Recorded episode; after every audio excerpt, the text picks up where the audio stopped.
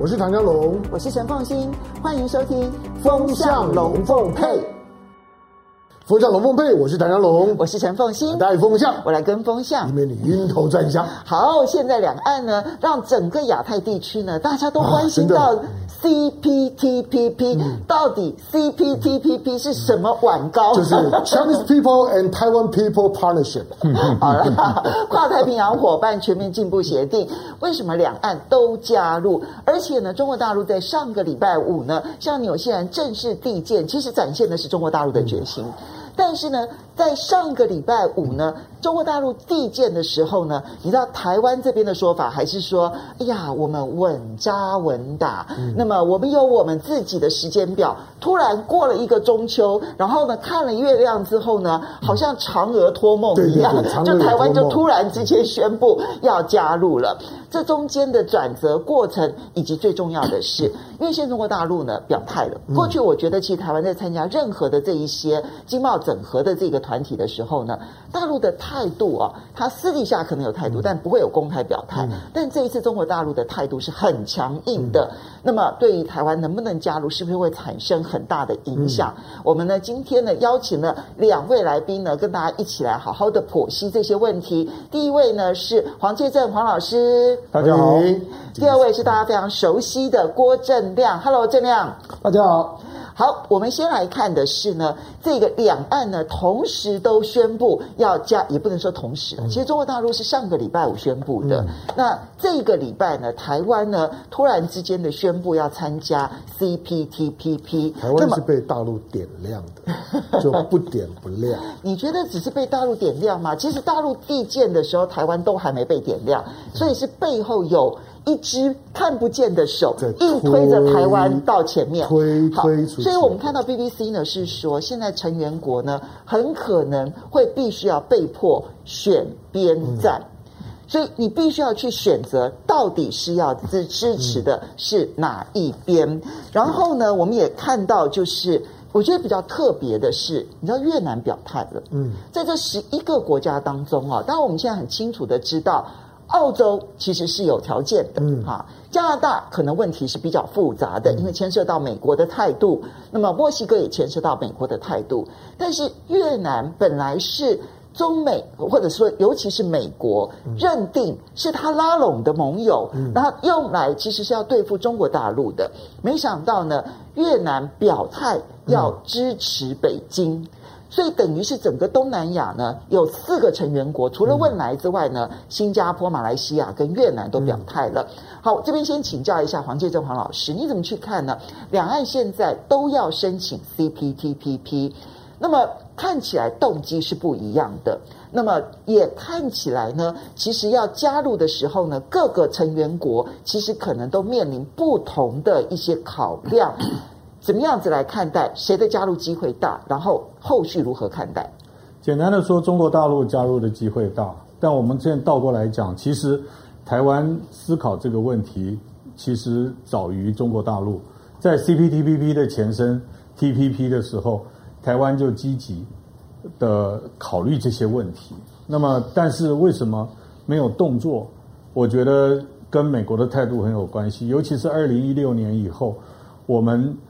面对了川普退出 TPP 的冲击，以及台湾现在对美国很多决策方面的参考、用力参考的这种心态，所以使得我们迟缓了我们自己原来去思考的准备。第二个战略形势判断错误，因为我们都知道 CPTPP 是高规格的自由贸易协定，所以在很多基本的要求的。这些标准上面，我们一直认为中国大陆不太可能去改变它自己的经济结构，去适应一个高规格的自由贸易区的这样子的一个规定。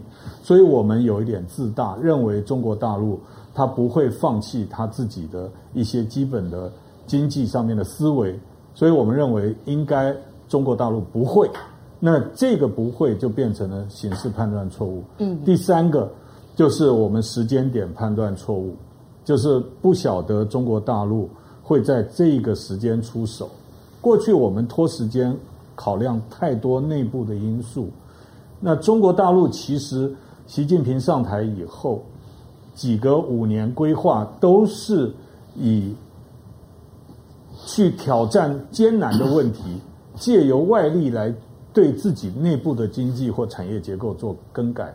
我们台湾从来没有去考虑这一点，所以，所以这一些三个因素加在一起，我们现在等于是被突袭了，然后现在把过去没有好好准备的问题，现在紧急的拿出来，我们要面对的是多边的多个双边的协商。那我们基本上在很多市场的诱因上面，还有我们自己内部政治压力上面，我们条件。都不太好，所以没有办法跟中国大陆放在同一个天平上面来比。所以这让，你同意黄老师的结论吗？就是中国大陆的机会恐怕远比台湾的机会要来得大。那么，虽然很多人认为说中国大陆其实可能调整的幅度要比台湾来得大，但问题是，台湾其实面对了很多内部的问题，其实至今没有好好的去面对它。比如说，我们看到第一个，你要去跟日本谈判，就有福岛食品的问题。好，所以你必须要先去跟日本谈判福岛食品的问题。第二个呢，其实你必须要去考量的是，它对于农业的冲击其实是非常大的。好，所以。一个是考虑这个辅导的问题，其实对民众的冲击就很大了。农业的冲击，那可能影响的层面是更大的。所以台湾不断的怠惰，因为不想去面对内部的结构调整。可是呢，我们低估了中国大陆的决心。你同意吗？我觉得台湾那个第一轮的初步的协商，那十一个成员国大概都接触过了啊。可是为什么迟迟没有递出正式申请？事实上，你可以看到《金融时报》席嘉玲还写了这篇文章嘛，嗯，说日本等你那么久了，日本事实上去年十一月就跟台湾暗示说，明年他是轮值主席，那希望台湾利用这个方便及早提出申请。可是台湾为什么迟迟做不出决策啊？因为日本是去年就已经不断的希望台湾要申请了，对，对，对，对，所以他也是直接跟台湾讲了，就是福岛周边食品必须处理了，嗯，所以。那个凤新刚刚判断是正确的啦，就是说台湾就是考虑内部冲击，所以一直没有办法做出重大的决策嘛，哈。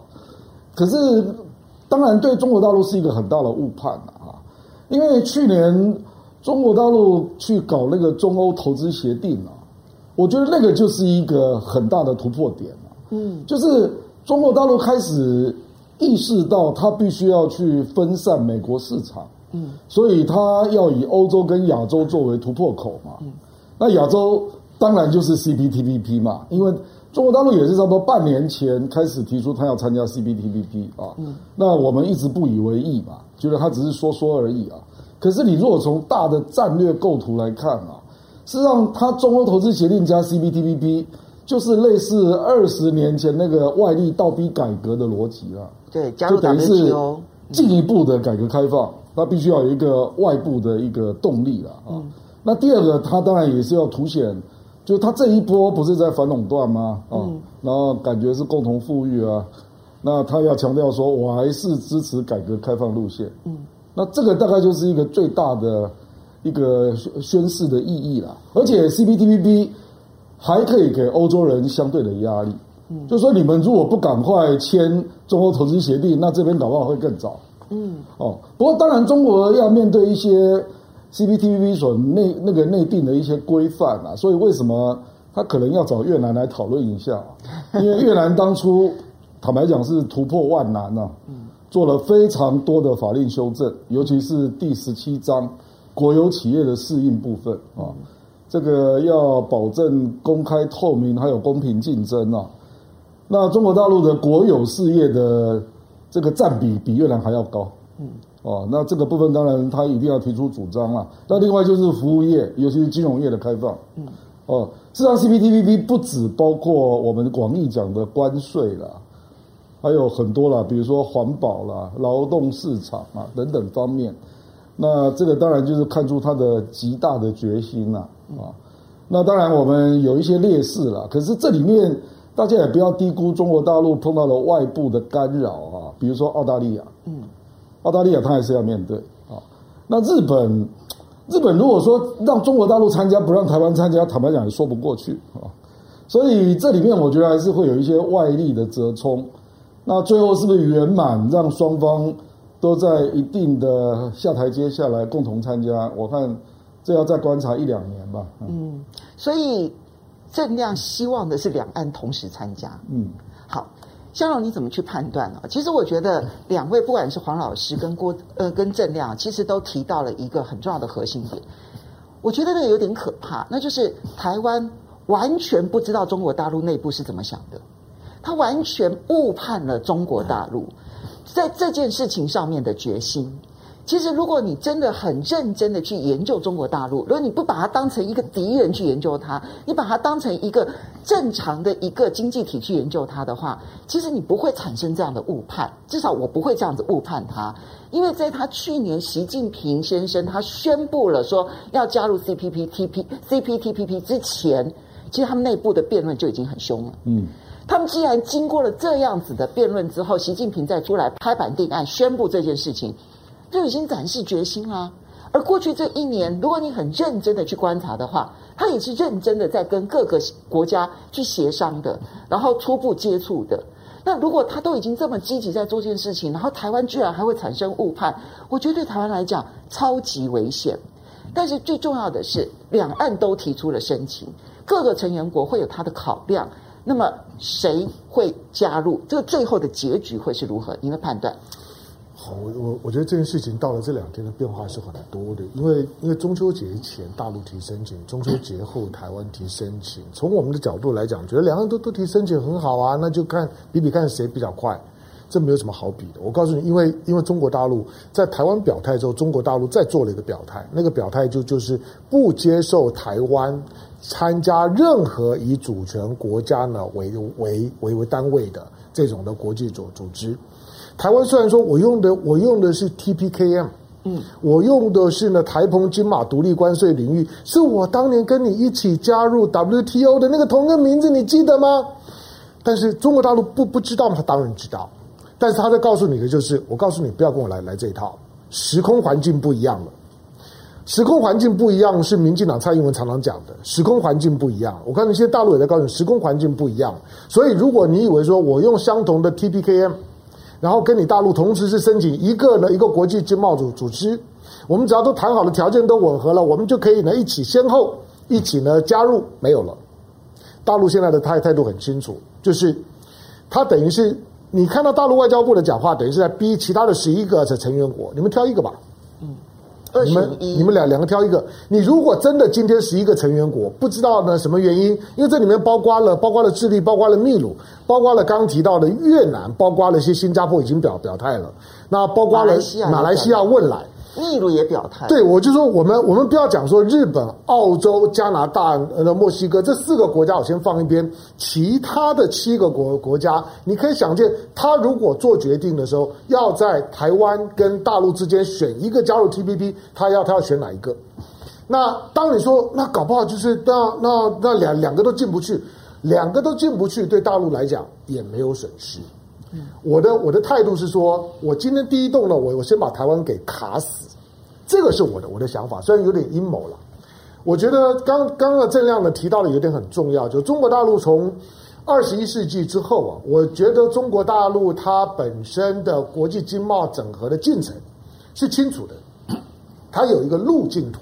而且延续的对，那他的我认为中国大陆的核心核心战略，国家发展的核心战略就是如何让中国有效的深入的整合到全球经贸体系里面，然后呢，能够呢安能够安身立命。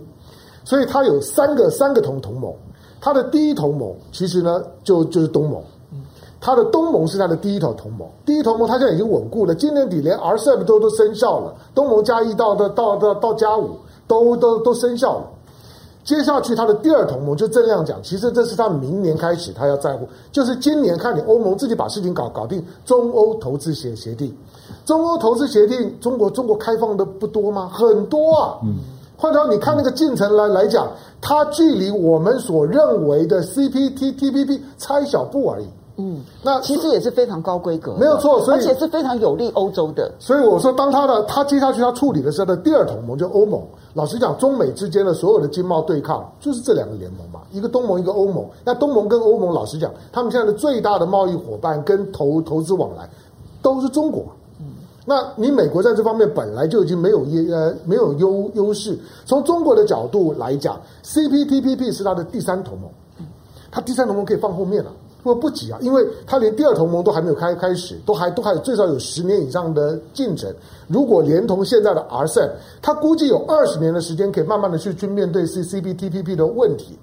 何况它中间呢还要经过一个，你看到亚太国家里面有一个国家态度不是很奇怪，CPTPP 里面没有韩国，嗯。韩啊韩国在干嘛？你想中国都要加入了，韩国为什么没没没动作？你有没有注意到最近呢？韩国的外长对对中国赞誉有加。他在干什么？他跟中国一样，他在等你日本把中日韩的三边的自由贸易协定呢先谈定，那个是一个谈判的筹码。我说 CPTPP 对台湾来讲，可能日本很急，可能美国很急，台湾也可能急，但但是呢又有内部的问题不敢碰。可是中国大陆，我认为没有这么急。刚真的讲，大家都知道 CPTPP 有它相对高的规格，它基本上面从一开始提出来的时候，它在中国大陆内部就被认为是自由派跟保守派之间对于中国大陆的改革开放道路的一个斗争的筹码。是，它是一个呢一个要不要继续改革开放的一个表态。那习近平做的表态 OK，可是不急。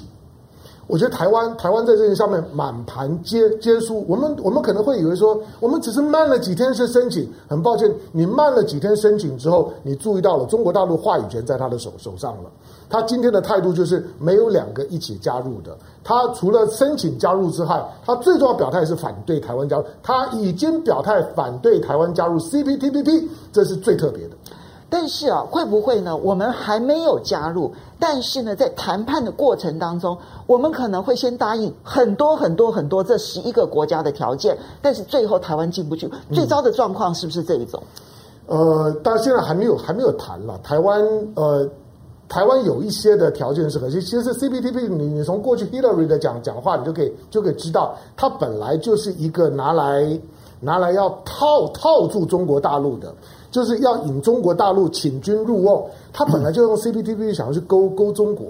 中国如果你要进来，进来之后你要适应这个这个规格之后，他认为中国会有天翻地覆的改改变。那包括了，你要你对于对于对工人啦，就是说就是说有关于劳呃劳工的品质啦、劳工的权益啦、组组织工会啦等等这些，你都必须要开放。那个是他的他的硬条件啊，嗯，那个没有没有没有谈的空间，那他的硬条件越难解决了。没有错，就是这个是他他所设定的。那中国要要不要进来？我认为中国可以慢慢谈。台湾这时候这方面并不是问题，台湾碰到的纯粹是自自己的保护主义的问题。台湾是有保护主义的，我们都知道，我们很严重。我们过去的保护主义不太发酵，原因是我们我们仗着呢大陆在追求我，所以呢有一个有一个追追求我，不断的对我示好的时候，我觉得我没有什么后顾之忧。可是，当今的两岸关系，尤其要面对 CPTPP 的时候，那个后顾之忧就出现了。台湾要经过 CPTPP 的这些所有相关关卡的谈判，没有这么容易。谈完了之后，尤其大陆已经做了政治表态，我反对你台湾。大陆的表态，我再讲一次，他是反对台湾加入 CPTPP。你不用把中间的那些过场的词语当一回事了，那些呢都只是呢描描述性的。他的态度就是我反对台湾加入 CPTPP。好，这样，这里我补充一下了。对。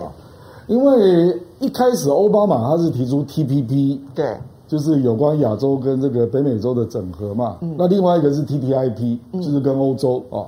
那没想到被川普打断的。嗯，那打断了之后，没想到中国是后来居上嘛，他就搞定了 RCEP，然后中欧投资协定啊。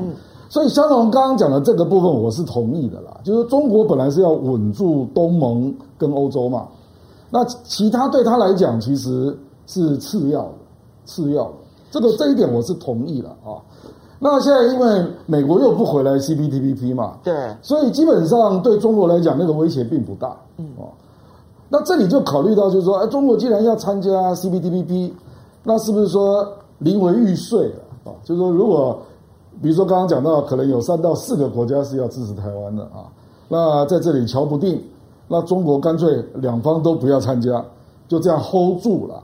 我认为中国大陆还没有打死要做这个决定啊，因为那一个时间点还没到啊。可是第一时间我当然可以理解了，就是刚刚香农讲的也对，他第一时间当然就是说我要参加啊，那我是主要的啊。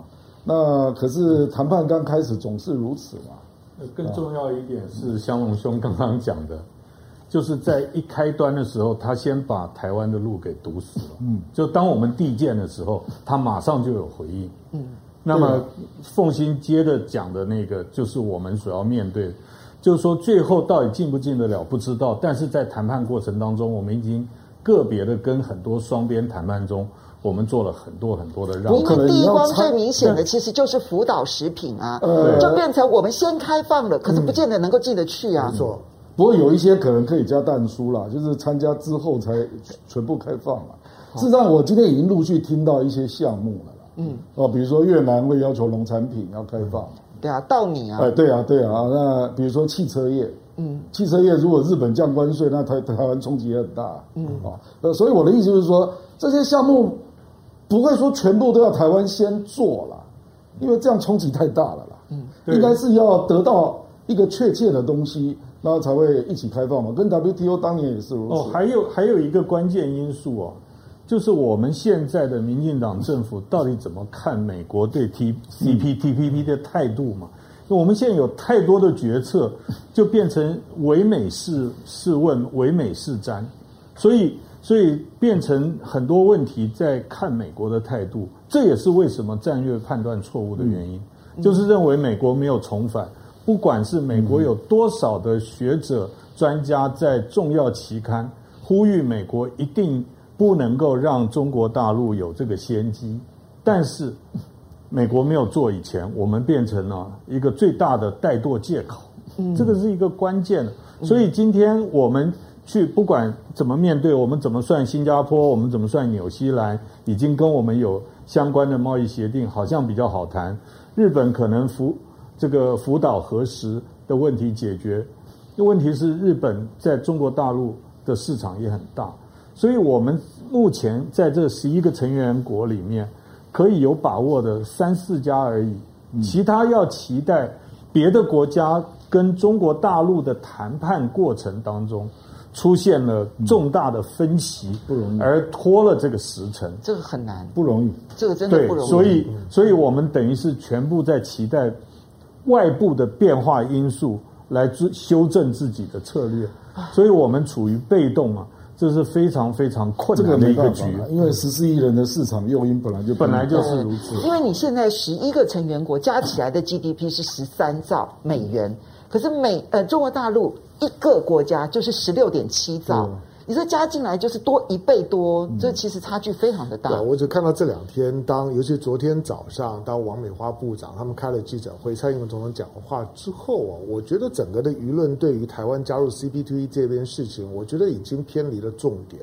就是过去我们在谈 CPTPP 的时候，可能都是属于经贸议题的产业项目开放幅度这方面的问题。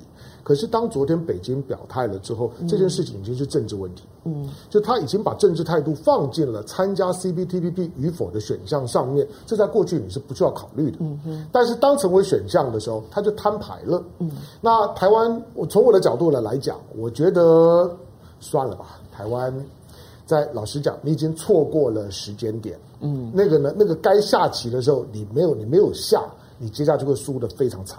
好，我我还要我我在这边还要讲一个，二十二年前，克林顿总统去中国大陆访问，到了上海的时候，被用问答的方式答询的时候，说出了三步，对不对？对。那第三步就是刚刚香龙兄讲的，就是不以主权国家为单位的国际组织，美国是不支持的。那从那个时候开始，一直到现在。拜登总统再回来，这个原则我看拜登的团队基本上还是没有改变维系。那有一个关键点，就是说在二十多年前的时候就已经发生了一件事情，就有很多国际组织或者是外国在跟我们谈的时候，谈我们可不可以加入国际组织的时候，最重要一点，他说我们不愿意把两岸纷争带到我们的场子里面来。嗯，我让你们进来以后，结果是你们两家。因为双边的问题，就是两岸问题，结果把的原来的这个国际组织搞到乌烟瘴气，所以我们听到最多的就是你们可不可以自己去解决跟中国大陆之间的分歧，不要把这些分歧带到我们的国际组织里面来。这个也是这次 CPTPP 中间很多成员国会考虑的问题。所以你看到它其实是一面镜子。嗯反射出来的，其实一方面反射了两岸在这件事情上面的决心，经贸整合上面的一个决心，也反射了两岸其实，在国际上面其实运作上面的能力。台湾这种唯美是从，其实导致了许多的这个误判。然后再加上，其实我们其实会看到各国的那个在经贸跟政治上面的现实面哈。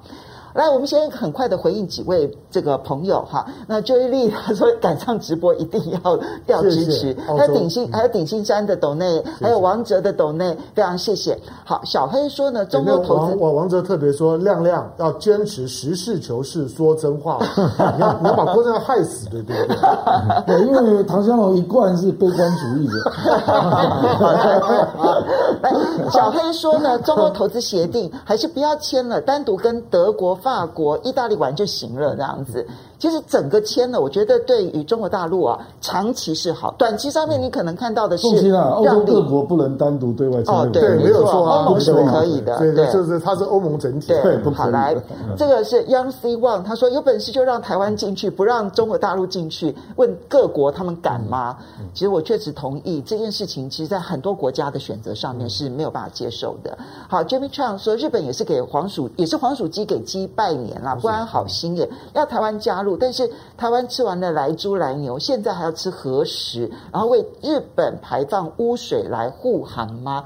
我觉得这也是很多台湾人的担忧，就是我会不会又吃完莱猪，然后我又吃完莱牛，然后我又吃完了福岛的食品之后，最后我既没有跟美国签 FTA，我也没办法加入 CPTPP，赔了夫人又折兵。对，好。然后 Z Allen 他说，民进党不管能不能加入，只要能够选举操作就好了。嗯，HM 说，民进党加入 CPTPP 是假的，开核实是真的。然后有德长乐精灵他说，突袭自己不敢做，还说大陆突袭。我这一点我非常同意哦，就是说，其实你如果观察中国大陆，其实认真在处理这件事情，嗯、把它当成一个最高的国家战略，已经有一年多的时候，去年就已经讲了。而而且他动作都在做啊，啊就每一个国家的接触都在做啊。嗯、日本那边也有很明确的消息啊。或是我再补充一点，嗯，谢长廷从去年十二月就一直在提醒说，中国大陆可能会对福岛的周边食品做让步。嗯，那中国大陆会参加 CPTPP。嗯，结果我们拖到九月二十几号才正式提出申请了。嗯，我们所以实际上提醒的声音是来自方方面面嘛。对，然后我们自己内部当缩头乌龟嘛，还是他们的重点都放在疫苗呢？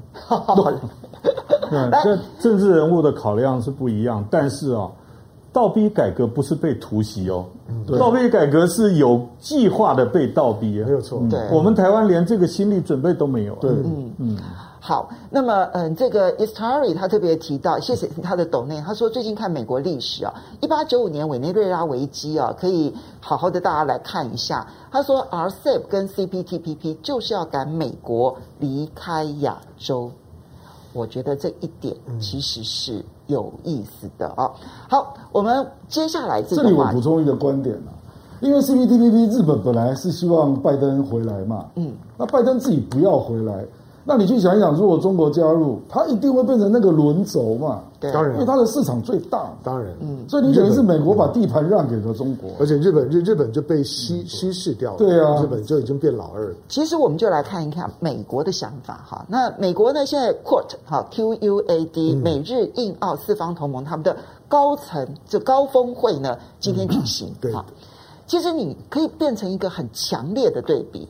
那就是呢，中国大陆呢采取的是亚洲的高度经贸整合，嗯、就它所有跟经贸整合有关的路，它通通都在走，不管是 RCEP 啦，或者是中日韩自由贸易协定啊，或者是 CPTPP，乃至于跟欧洲整个欧亚大陆的中欧投资协定。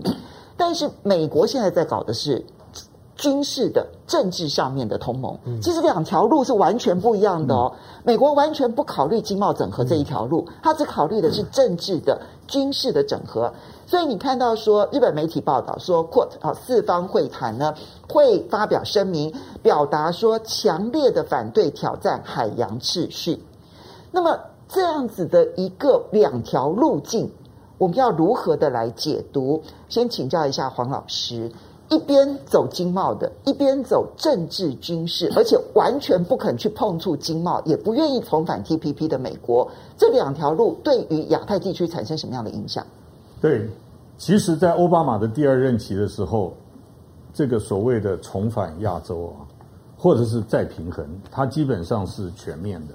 所以在经贸上面有 TPP，在军事上面有加强这个。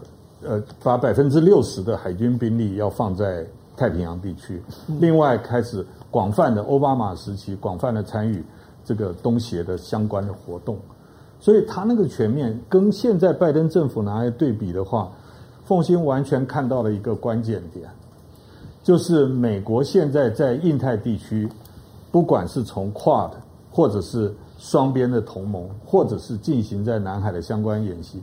它的军事和政治的意涵太高，它反而完全忽略了经贸这一块，所以变成两个区块的竞争。那么，能够跟中国大陆同时处理好关系，或者能够同时在经贸区域组织啊、自由贸易的组织区块，跟美国的军事同盟同时加入的国家，它才有一些战略上面的余裕去做一些宏观调控。那像台湾比较小的话，几乎都没有喊价的空间。那么，所以我们现在等于是被绑在美国特别强调的政治的，尤其是军事安全方面的那一个区块，而在经贸上面被堵死。也就是说，当我们台湾自己因为怠惰或是过度考虑内部的政治压力或选举需要，或者是我们从来没有思考过如何借由外力来逼使自己的产业做改变、做某种倒逼的话，在没有战略设计的情况之下，穷于应付，那最后就是签的跟美国走政治和安全结盟的那一条路，而在经贸上面吃了大亏。好。所以这边我也要请教郑亮，就是看美国，我们刚刚提到说，美国本来是两条路，一边安全，一边经贸，两条路一起来重返亚洲，这是奥巴马的战略。嗯，所以那时候要主导 TPP。拜登是他的副总统，可是现在看起来，他就把经贸放一边，纯粹的走政治的、安全的、这军事安全的这样子的一条路。那我们看到日本媒体报道说呢，嗯，日本呃印度媒体报道说，这一次的 QUAD 可能要考虑加入新的成员，所以他要把那个军事网好像这个包得更加的密密麻麻。可问题是，当你少了经贸的这一条腿，这一条围中的路要怎么走下去呢？会如何的发展呢？我觉得拜登因为包括民主党啊，因为领先川普或共和党实在太少了啊，他众议院只领先七席，那参议院是打平嘛啊，所以就造成了他对就业高度的忧虑了。那他现在变成是对外的所有的 FTA，坦白说，拜登现在是全部停止啊。对，比如说跟英国也停止了嘛，所以 Boris Johnson 也非常生气啊。他为什么？因为他认为 FTA 可能就会冲击就业市场。那他一切都以国内就业为最高目标，所以变成什么对外的区域性的大的贸易布局他都不敢动，这个当然就是一个很大的悲哀了，这是一个战略的大漏洞啊。那你如果就他都好全力来部署军事，这个也有问题啦，因为坦白说，那个 QUAD 啊，四方会谈那个只是一个对话联盟而已了，那个并不实质了啊。日本事实上也是自己在巩固自己的冲绳半岛周边呐。那印度坦白讲，那太远了哈。那实质的坦白说，只有 AUKUS 了。嗯，就是最近把英国拉进来，要搞核动力潜艇，广义讲是长期的一个第二岛链的一个战略核武联盟啊。啊，这个就比较实质了啊。嗯，可是这个实质也会引发中国大陆的一些反动啊。事实上，我今天就看到，比如说沙祖康他就公开讲啊。他说：“中国是不是要考虑修改？他不先动用核武这个原则。如果中国做了这个修正，我跟你讲啊，那整个中美在亚洲的军事博弈的逻辑就会开始改变了。真的，就不仅是气候变迁，对对，那个变成核核管制，嗯，核不扩散，或者是军备管制，对，这些谈判变变成美中之间要回来谈，因为核核动力潜艇。”早晚就是会加核弹，对，因为它的那个燃燃料本身就是武器级别的嘛，啊，那你去想，你你说你卖给澳大利亚核动力潜艇不是核扩散，那以后俄罗斯可不可以照样卖给伊朗呢？嗯，你去想一想，这个会产生多大的战略上的不确定啊？所以，这样你刚刚在提的是说，中国大陆可以只要一个宣誓，就创造了手上的筹码，逼着你美国来跟我谈亚太地区的核不扩散。我我举个例子嘛，比如说。他如果说我我我我不一定，我只要比如说俄罗斯，他就是说我只要对我的重大利益有所冲击，他不排除使用核武嘛。俄罗斯就是这样讲的。嗯嗯。那不管是冲绳基地或者美国的航母，都可能会是小型核武的打击目标啊。嗯。那你认为这个军军事博弈的逻辑会不会改变？这当然会改变嘛。可是这个是谁逼出来？变成是你 AUKUS 逼出来的。嗯。不然他没有办法产生重新的战略平衡啊。所以事实上，美国不要以为他这样搞，那对方都毫无还手之力啊。事实上，可以做核动力潜艇的国家有七个，嗯那这里面会产生的不确定的后果，包括俄罗斯、包括中国、包括法国，恐怕都会出乎美国意料之外。嗯，好，所以香龙，其实现在看起来，拜登呢，他为了要去满足他 内部的选票压力。他现在所做的所有的选择是非常一厢情愿的，所以包这里面当然 QUAD 现在看起来已经变成是表象型的一种合作，相形之下，AUKUS 它的其实影响是比较大的。那可是这种这一种为了自己内部的情势而做的这种国际安排，看起来在很多地方都埋了很多地雷耶。那呃，对拜登来讲，他也如果你你现在是是在美国。你会发现美美国在讨论什么？美国呢？美美国现在在讨论的是，美国的媒体现在在讨论的是，我们在阿富汗误杀了十个人，那个呢，那个该怎么反应？美国现在在在讨论的是，现在呢有有有有这个大家呃不数以万万计的，就海地的难民。哦，对，海地难民其实现在是美国非常重要的焦点。这个是这是美国关注的焦点，他都焦头烂额。嗯。那拜登，我们我们看的都是一些的非美国内部的新闻，看国际新闻，你会觉得拜登好像在那边的长长袖善舞，其实并不是他焦头烂额。那最新的美国的民调呢？如果你自认自己是共和党，而你认为拜登做的不错的，只有百分之六。他在告诉你，就是说，美国是一个深度撕裂的，以这种撕裂的情况来讲，他完全要不到共和党的票。那些的中间的选票都都都跑掉了，他其实对接下去他自己的政权的稳定性有高度的焦虑，所以他有很多的事情他就更不敢做，他就会更像是一个不用。不用 Twitter 的川普，他就会非常，他现在就已经是会更像是一个不用 Twitter 的川普。哎，你这个形容词比法国外交部长形容的好。对，下次你可以我们翻译给法国的外交部长。我没有说，就是他，他除了不用不用 Twitter 以外，他其实跟川普一模一样，而且往往要表现的更川普，包括在反中这件事情上面。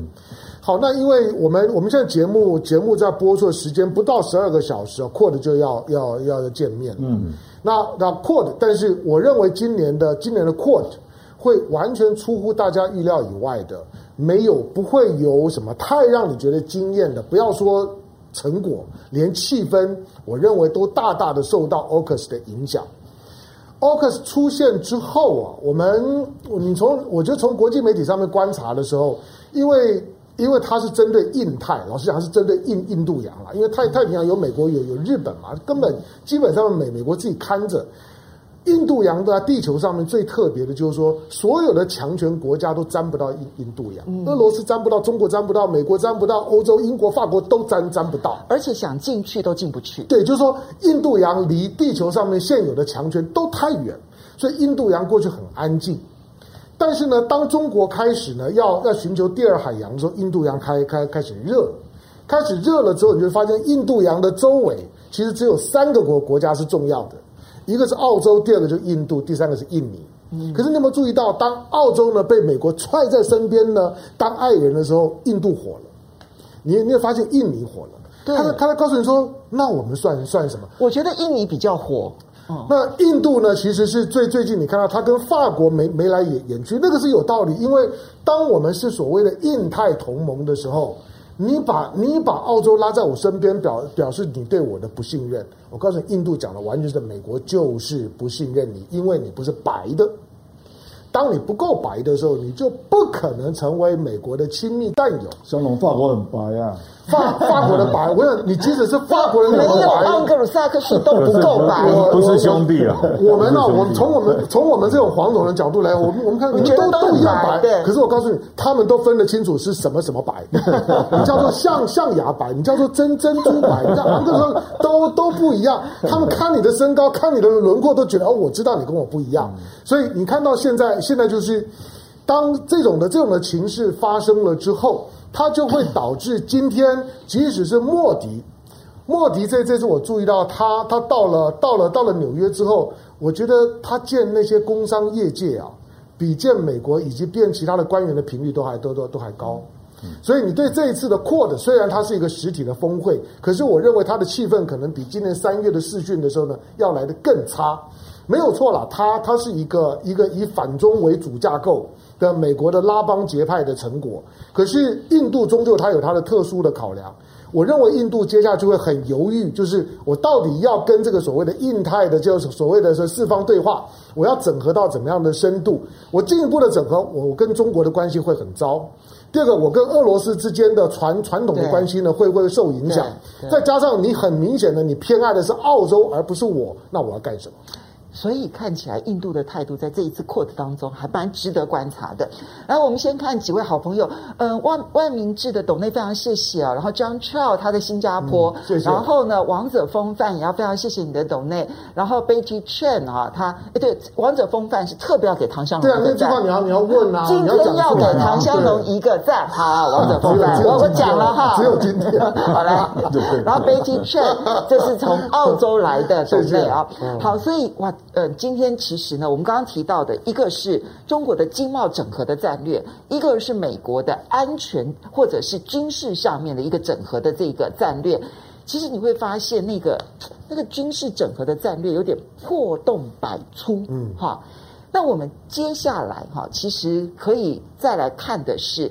当然，美国有美国内部的问题。刚刚香龙提到，如果你真的关真的注意的话，美国内部现在关心的就是你怎么会去误炸了十位平民，而其中还有一位是跟欧洲国家、跟这个西方的这个志工联盟，然后长期合作的志工，这一点其实他们是很难接受的。另外，海地，如果你看到那个海地难民哦，然后被美国警方那种对待的场面，他们在问说。那美国还是个人权国家吗？啊、嗯哦，但是中国大陆内部当然有它的问题。我打个岔，你你你知不知道？就是说，拜登啊，大概有将近一个礼拜的时间，虽然我们在媒体上有看到他，可是他没有回答媒体任何的问题。嗯，将近一个礼拜哦，因为记者只要一开口呢，就问阿阿富汗，嗯，一开口就问海地，海地他不回答，嗯，所以呢，他就每天呢就是。虽然有媒体跟着他，可是他不回答媒体任何的问问题，所以他在跟媒体的关系是很僵的。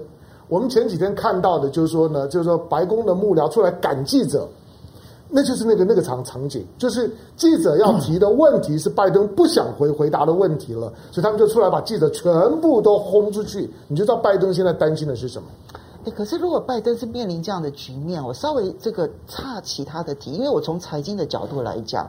因为他们十月啊，他们的债务上限呢，不但是他们八月其实债务上限就已经到期了，然后呢，现在很重要的是他的所有的现金流动的这些准备，十月就会全部用尽。嗯，所以美国财政部长那么急的原因，是因为我手上的钞票已经快要用完了。如果你们再不提高债务上限的话呢，其实对于美国政府，它不是只有关门的问题，它现在可能是连债务的付息违约都可能会出现。那如果美国整个的舆论场合重点是放在阿富汗的十个人，还有海地的难民，然后还有拜登的很多的这些面向的问题的话。其实你要塑造一个舆论气氛，去逼共和党支持把那个债务上限提高，是很困难的耶。所以这样从财经的角度来讲的话，这个危机看起来可能比我们想象的要来得大，因为拜登没有政治能量去逼迫共和党支持把债务上限调高了。还有还有一个关键，就是距离美国下一个会计年度只剩下六天了。嗯，OK，十月一号是美国的财。政年的开始。嗯，所以所以现在还有消息，就是联邦预算啊，到底在未来几天怎么办？嗯，那会不会？我们记得啊，其实蛮有蛮有趣的，这个 government shutdown 就是政府啊，联邦政府关门。对，其实民主党总统发生的比较多了，没错，克林顿、奥巴马。奥巴马，你现在拜登如果来的话，这真的是一个很无奈的巧合。所以美美国自己内内部经济，我觉得刚刚香龙兄跟凤欣刚好讲到了我们台湾现在最缺乏的问题。我们对美工作，我们只谈台美关系。嗯，我们研究美国内部的很少。嗯，我们两岸呢只谈两岸关系，但是对于大陆研究比例就低很多。对，当我们不了解北京到底是在想什么，嗯，或华府面对的焦头烂额问题是什么时候，我们只看到双边互动，所以我们战略失误就在于不了解影响我们命运的最强的两个。他们自己在发生什么变化？这是我们最伤的地方。所以，这让你也同意吗？我们我们对美，我们重视台美关系，但是对美国不了解。我们认为两岸关系很重要，但是我们对大陆内部是不了解的。当然不了解，不然怎么会赌川普赢呢？嗯，我觉得共和党大概已经不准备投票了啦，就是说你们民主党就自己去搞了啊。我讲的是提高债务上限这这个表决了啊。那民主党恐怕没有办法，只好再去表决啊！因为昨天华尔街还大涨啊，嗯，那你如果这个没过的话，就是大跌给你看，嗯，这个很现实的了啊。不过我觉得拜登现在比较大的问题是啊，就他那个美国优先，就是就业优先了啊，还有他那个对外的那个差别心，都已经凸显出来了。这差别心就是 Anglo-Saxon 为主嘛，嗯，那对内就是美国就业为主啊，嗯。那对于其他国家的所谓的共同发展这一块啊，我随便举个例子啦，比如说贺锦丽去越南带了一百万疫苗，你是把越南当成什么国家啊？对，越南人口将近一亿耶。对，哦，那比如说拜登前天又宣布说他愿意在明年再捐出五亿剂的辉瑞跟莫德纳，你是把全世界人口看成什么概念啊？嗯，哦，那中国大陆就说他要捐二十亿。嗯。所以我觉得他现在恐怕的问题是在这里啊，哦，因为他如果是强调军事安全联盟，那势必都是只有少数国家嘛。可是中国大陆如果他想的是这个区域贸易，嗯，还有疫情合作，那当然就会照顾到更多的国家嘛。所以你就可以看到习近平跟拜登在联合国那个讲话，那个重点就那个区别就很明显了。嗯就拜登虽然没有讲新冷战，可是他在做的都是新冷战啊。对，啊，那可是问题是，新冷战真的要可以跟你拉帮，然后站队在一起的国家，那就是有限的国家。没错，这个包括你年底还要搞民主高峰会，嗯，那坦白讲来参加的就是那几个国家嘛，大家可以想象的。嗯，哦，那就是你你这个玩到这里，到到底那个你这个世界要主导的逻辑是什么？嗯，哦，嗯。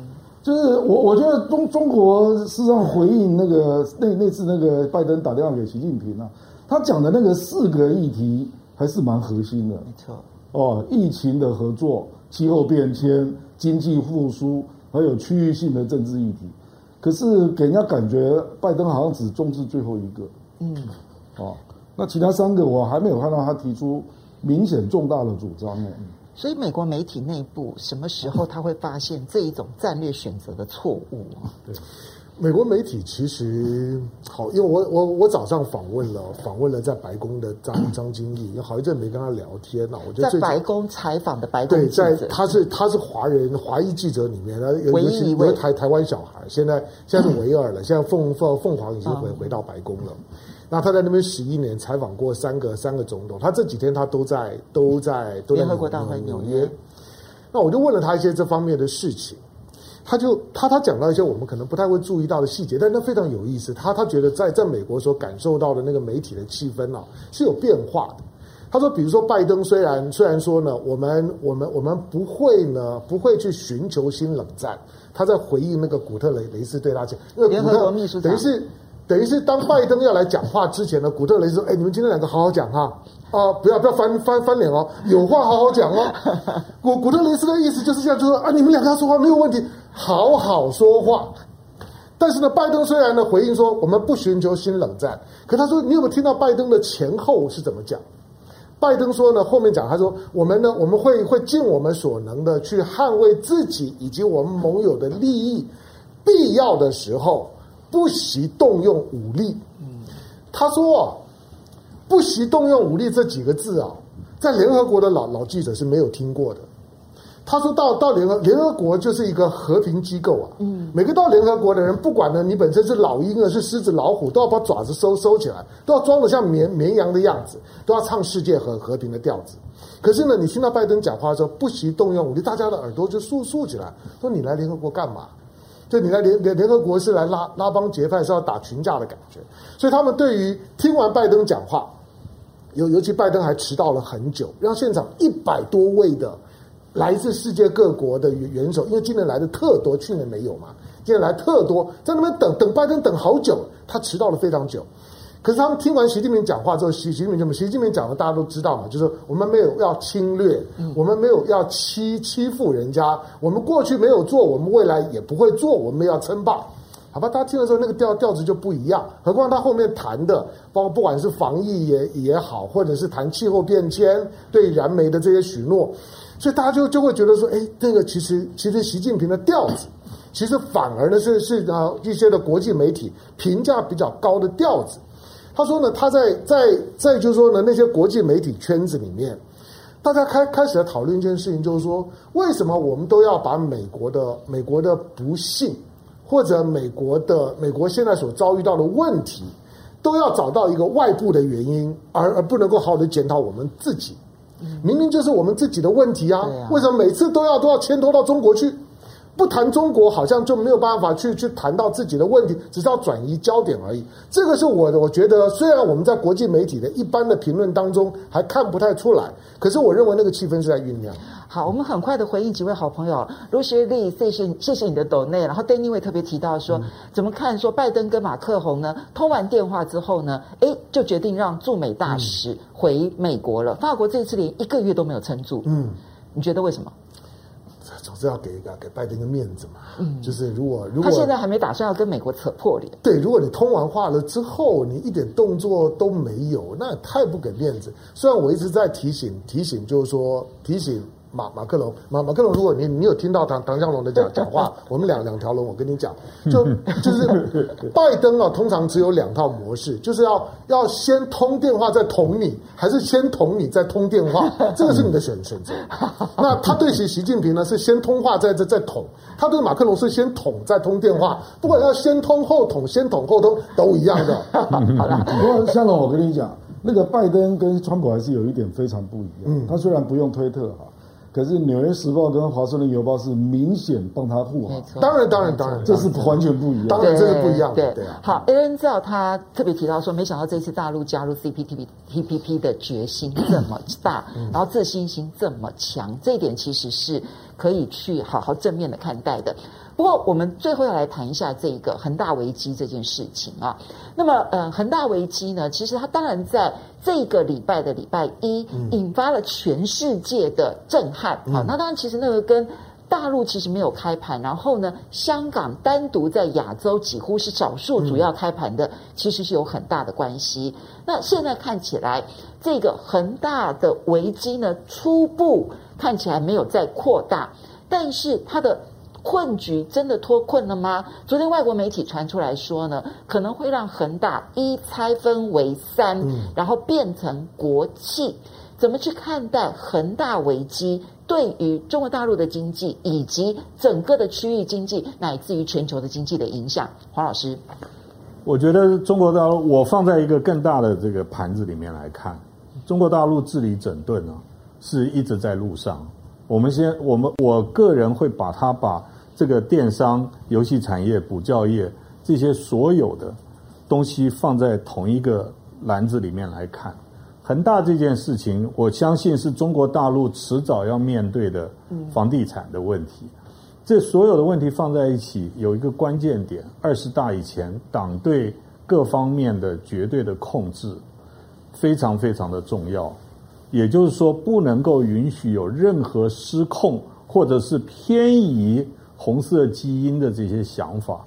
我觉我觉得中国大陆现在领导阶层认为他自己有能力，所以他有决心，他要来统领这件事情，而不是专专门针对一个地产的问题。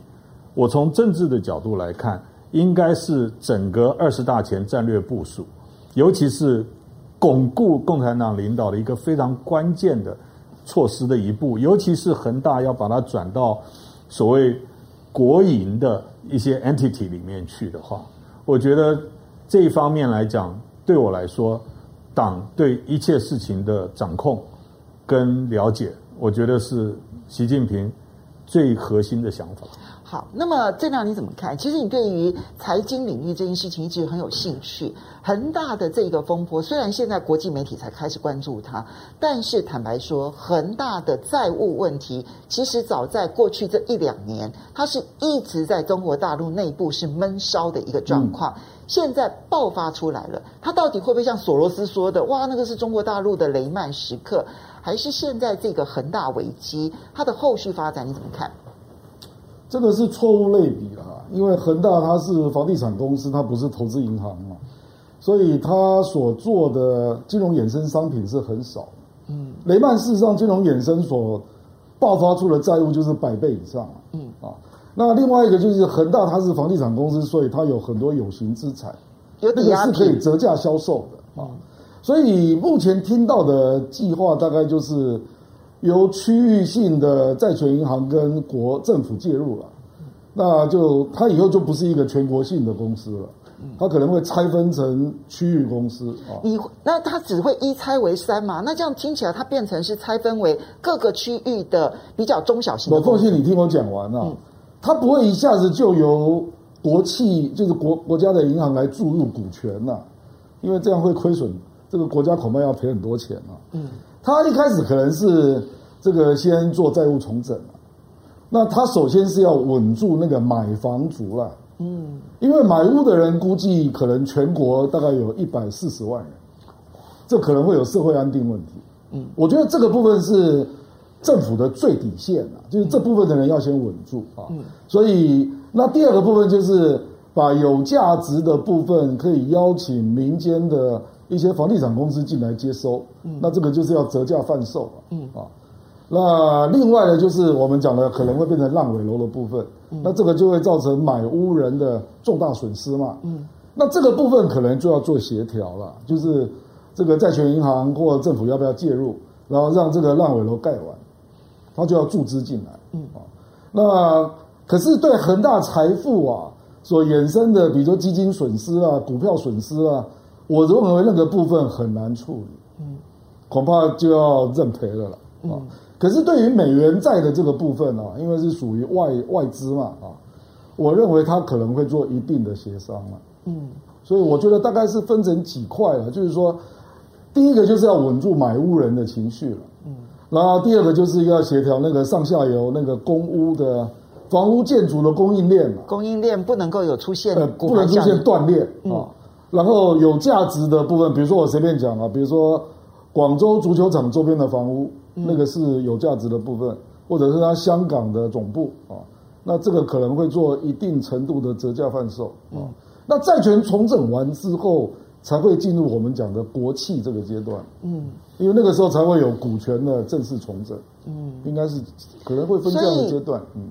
听起来这样，你并不同意外媒所讲的“一拆为三”，然后直接变成国企。这里面可能衍生的一个金融的危机是说，因为它是触碰到三条红线嘛，嗯，所以导致它不能从银行搬钱嘛，所以它的资金供应出现了周转的问题。嗯，那类似的问题不是只有这一家，嗯，就是触碰到三条红线，可能有人触碰一条或两条啊。嗯那坦白讲，那个股价折价也很凶的。嗯，坦白讲，也有另外几家。对。那所以大家担心的是，指触碰到红线，导致资金不周转不足啊？那会不会因为这样，然后使得很多这个地产断裂？是这种问题。这个跟一般市场性质不同。你觉得会不会？因为现在《纽约时报》我觉得它很有意思。一开始的时候呢，它高度的支持索罗斯所说的恒大问题是这个雷曼风暴啊，就是中国版的雷曼。他刚开始的时候高度支持这样的说法，后来发现呢，大部分的这一些财经专家都认为这个实在是过度的比喻，根本不可能发生这样的状况。他现在开始说，哦，恒大可能勉强维持住，那么就是刚刚你讲的拆解完了之后呢，解决了问题。但是呢，它会出现的是房地产风暴，那就是整体的房地产风暴。你认为会有这个问题吗？呃，我认为有几家真的会。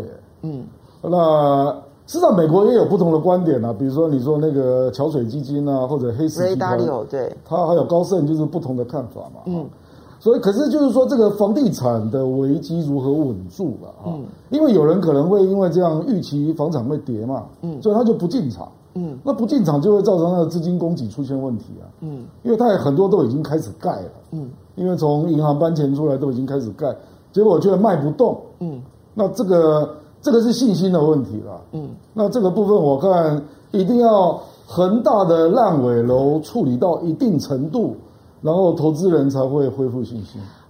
恒大危机这件事情，其实现在西方媒体热炒，但是发现呢，没有发生更扩大的危机之后，开始想说，那其他的房地产泡沫会不会也跟着引爆？像你的看法？我我我几个想法不太一样。第一个就是说，当然现在是九月份了，那恒大的危机从上个礼拜开始上上台面了啊，大家就是反正反正密切的盯着。不过，其实你在七八月的时候，你会看到七八月呢，恒大恒大七八月的它的销售额呢，就是说年增率就已经是负百分之七点多。对对，就是呢，已经比去年同期衰退百分之七点多。八月的时候衰退百分之十八点多。嗯，换句话说，它其实就是房房地产市场在趋于冷冷却，以至于呢，它的销售额大幅的下滑，它的现金周转就开始越来越困难。嗯，那这个是一个一个市场结构的问问题。我完全同意刚刚郑亮讲的一点，就是说，我认为恒大的问题，今天呢要把恒大比作雷曼兄弟呢，是对本质上的不了解。雷曼老实讲，很多雷曼的受害者在雷曼爆以前，他都不知道他跟雷曼是有有关系的。对对、嗯，这个是非常不同。你在全世界各个角落，你都会发现雷曼爆了之后，一直到他绕了好几圈，银行来通知你说你也是受害者，你才发现你竟然是雷曼的受害者。可是像恒大这种的特性不一样。你基本上跟恒大之间，恒大出问题，你一定知道你自己受受害。他的受害者呢，其实是是明确的，债对说债权的过关系呢是比较明确的。那因此他的问题就是，再加上恒大，大家想的它很大，可是好像以中国大陆的一个量体来讲，恒大不是经济问问题，恒大是社会问题，就是就是。房地产的房地产的危机的特性就是说，它也许牵涉的人不是很多，可是每个受害者都会受伤非常重。嗯嗯。那因此，它要避免我们我们台湾经过几波的房地产的危机啊，每次房地产危机之后啊，自杀的很多，嗯，犯罪很多，票据犯很多，破产的很多。我因为因为那个都是很重的伤，所以他到底他，我认为大陆现在要做的是解解决社会问题。在社会社会层面上面呢，把它稳住，而不是要在经济层面上面来讲去把恒大稳住。所以恒大的问题，我认为从北京的角度来讲，从他最近的动作了，从产业的角度，我反而觉得北京在做一件事情。北京就是，当然这是我我觉得共产党处理问题的特性，就当他发现有一个危机的时候啊，我们我们我们台湾或者我们其他训练就赶快去灭火，他不是。他他他往往呢都是借力使力的，把呢还没有还没有呢出现的那位报道一起就把它清了。是，所以你看到他现在借着恒大，他在做房地产的整顿，他甚至于对香港都在都在都在整整整顿。他就既然我要要处理，我一次就把你都都都处理掉，所以我管你的大问题小问题，我就是这借着这一次把所有的问题呢全部清理掉。所以恒大不是只有恒大而已，他现在处理的是房地产业的总体的结构面的问题。我不觉得，而而而且说实在，就是那种索罗斯那那种的那种标题式的炒作，我们看很多了啦。可是从这两天的国际股市，包括美股的反应，你可以想见，索罗斯又失望。好，那么非常谢谢这个 UIUC PhD 的董内啊，他当然其实特别提到，就是你说大陆的房地产其实是他自己去引爆它的，就是他要去解决这一个泡沫化的一个问题。那三条红线就是嘛。对啊，否则你不用宣布自己的三道红线这样子哈。然后 Jim Dan 他说，为什么美国人可以做，大陆做什么都是红色收割收割这样子哈？那 CB Tao 他说呢？中国大陆已经说了，这个房子是用来住的，只住不炒。恒大其实就是炒房踩到地雷了。好，因为时间的关系啊，今天的讨论呢，希望对大家呢，其实在思考很多国际问题的时候呢，有不一样的一些观点，以及看问题的一些方向。